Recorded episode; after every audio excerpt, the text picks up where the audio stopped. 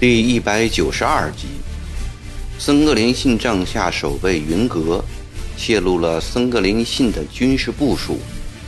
播音：微信哥。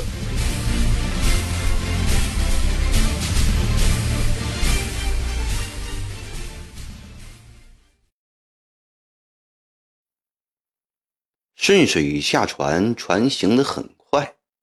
肖本道在船上心急火燎地过了五天五夜后，这一天下午，船来到了安徽合州境内的浮桥镇。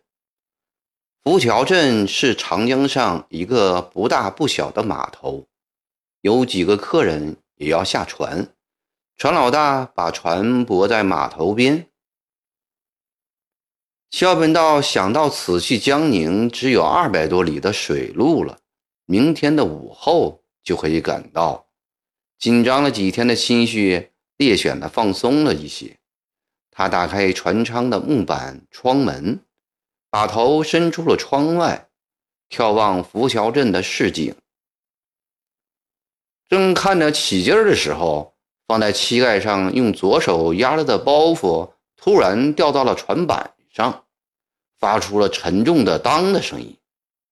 他赶紧扭过头来，把包袱捡了起来，恰巧与一个中年汉子打了个照面。那汉子是个离船上岸的客人，长得深目龙准，瘦高精干，脸上露出一种莫测的笑容，对他说了声“对不起啊”，便继续向前走去了。很快就踏过跳板上岸去了。看来是他不小心碰掉了我的包袱。肖敏道心里猜测着，他也没有多想，继续去看窗外的风景去了。过了一会儿，船开动了，又走了五十多里，天黑了下来。船在离河州城只有十里路的横江码头停泊下来，不少有钱的客人雇了车子。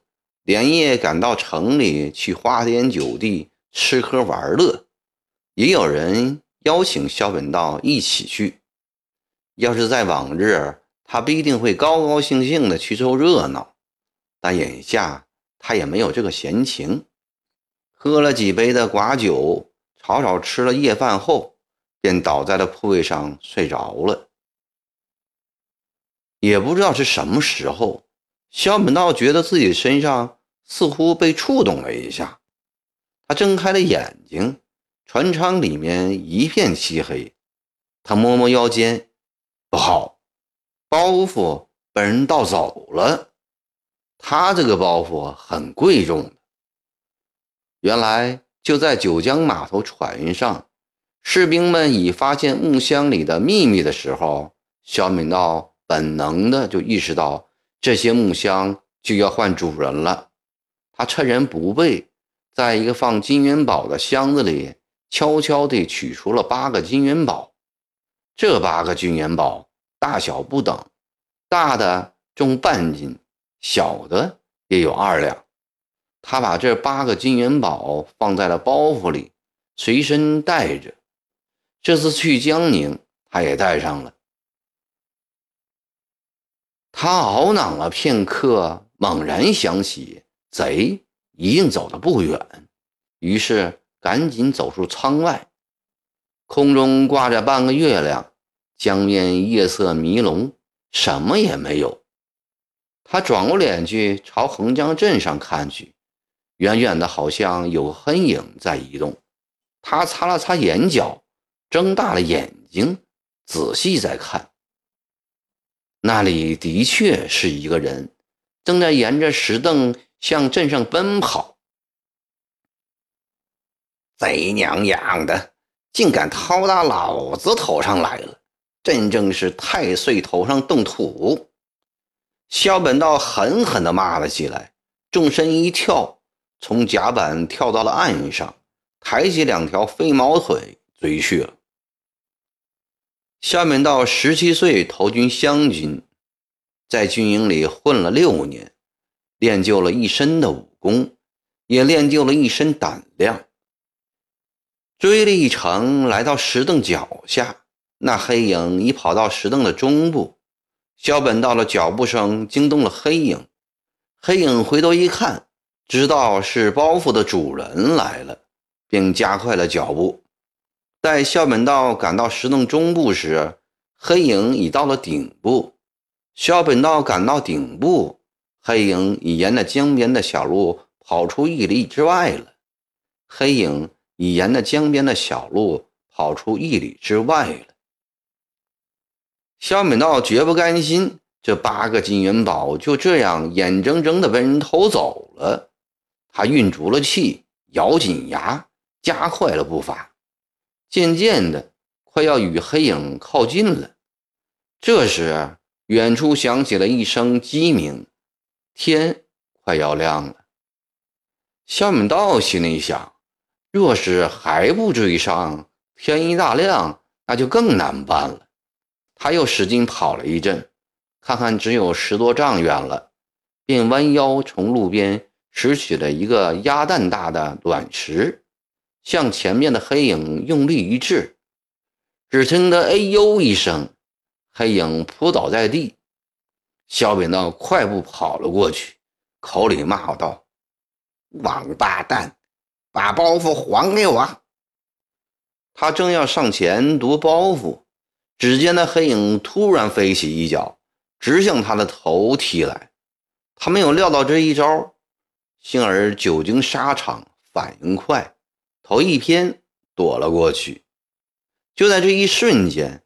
那人一个鹞子翻身，倏地从地上跃起，站立在他的对面，两手握拳，摆出了个架势。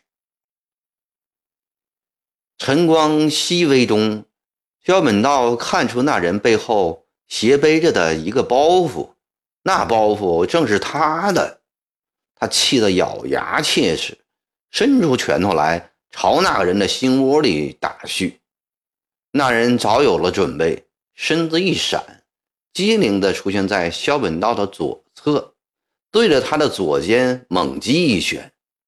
萧本道没有防备，疼得专心的很。他暗暗称赞此人拳术好，忍痛还击。两个人你来我往，打了几十个回合。萧本道趁着对方一个空子，飞起右脚。向对方的胸脯猛踢过去，可惜肖本道近来耽于女色，腿脚无力。对方飞起一掌，向他的脚趾砍来，肖本道一阵疼痛，几乎站不住了。接连吃了两次亏，肖本道知道对方武功很好，硬打硬拼敌不过呀，便使出了他萧家的祖传绝技——点穴术来。他看看天气尚未过寅时，于是盯住了对方左胸上部的中腹穴。那人见萧本道打不过他，两只拳越打越凶。萧本道降着招架不住，步步后退。那个人开始大意起来了，拳出手也变得慢了。萧本道瞄准了他舒曼的瞬间。猛地竖起右手食指，直朝那人左肩下刺去。只听见那人哇的叫了一声，便仰天倒地，昏迷了过去。这时，东方已现出了灰白色，天蒙蒙亮了。肖本道骂了一句：“贼娘养的！”便弯腰去解那人肩上背的包袱。借着晨光，他终于看清楚了，此人正是昨天下午在浮桥镇下船时碰掉他包袱的那个汉子。他突然明白，这是一个极有经验的江湖盗匪，凭着包袱掉在舱板上发出的响声，就已经弄清楚了包袱里的东西，再来半夜行窃。想到这里，他搬起一块石头。向此人的脑袋砸去。一看那人身目龙准，相貌不俗，且武功又极好，他又不忍心了。萧本道虽为湘军军官，其实本性与绿林好汉、江湖盗贼相差无几。在他的观念里，盗窃别人的财物并非可耻的行为。假若他身边无钱，又急需钱用的时候，他也可能做出拦路打劫、偷鸡摸狗的事来。现在。当这个窃匪倒在自己的面前，包袱已到手的时候，他又起了连续之心。他丢掉了石头，一眼睹见那人上衣袋里有一块鼓鼓的东西。他将那东西掏出，原来是一块木牌牌，牌上用火烫出了一行字：“蒙古科尔沁亲王。”僧格林信帐下都司衔守备云阁，萧本道一惊，此人竟是三王手下的一名军官。转而又想，僧王驻军山东，此人为何到江南来了？不如把他救醒，问个详细。他把木牌收起。在那人旗下官员楔上，以手掌用力一推，一会儿，那人苏醒了过来，想爬起，却浑身无力。萧本道把他扶到一棵树边，让他靠着树干坐定。那人说：“好汉本事高强，我瞎了眼，一时见财起意，不该偷好汉的包袱。”小本道说：“你的功夫也不错啊，我看你是个人才，不计较你。你叫什么名字啊？”“我叫李云。”“你想做些什么事啊？”“也没个定准，跑跑买卖，帮人做做杂事，只要有钱赚，什么事都干。”哈哈哈哈！萧本道大笑了起来：“你莫在我面前装傻啦！你看看这个。”说着，亮出了木牌。那人大惊，下意识地摸摸衣袋，衣袋空空的。好汉既然已知我的身份，木牌还是还给我吧。还给你也不难，不过……你得将一切从实的告诉我。好汉要我说什么？云阁为难地问。我问你，你是从哪里来的？如今要到哪里去呀？我是从江西南昌来的，如今要到安徽滁州、泗州一带去会僧王。我听说僧王住在山东济宁，你怎么去滁州、泗州一带去找他呢？萧本道觉得奇怪。好汉有所不知啊，僧王奉太后、皇上之命，已从山东南下了。萧门道心想：他南下做什么？近期并未闻安徽北部。有大的军事行动啊！又问：“你这次到南昌做什么？”为僧王递一份紧急公文给江西巡抚沈葆桢。一提起沈葆桢，萧本道就恨意顿起。这几天在船上，萧本道天天思忖着在九江被查封的事情。若真的是搜查打劫王爷府库的强盗，为什么沿途未听到一点风声，更未见哪个来码头查询？第一批人打发走后，又来第二批，停泊在码头上的上百条船，只有他家的这条船出了事，这不明明是冲着他家而来的吗？沈葆桢为什么要这样和他家过不去呢？背后？是不是有人在支持、指使呢？当萧本道一听说僧格林信有信给沈宝珍时，他马上把僧格林信以此事联系起来了。作为湘军的一名军官，他知道僧格林信一贯仇视湘军，如此看来，是那个蒙古亲王在指使沈葆桢查封他家的船了。萧本道决心趁此时机。把这桩事啊弄出个究竟来，大哥，你身为僧王帐下的守卫，却来偷我的包袱，看来你是手头短缺了。萧本道解开了包袱，从中取出了一个二两重的金元宝，递了过去，拿去用吧。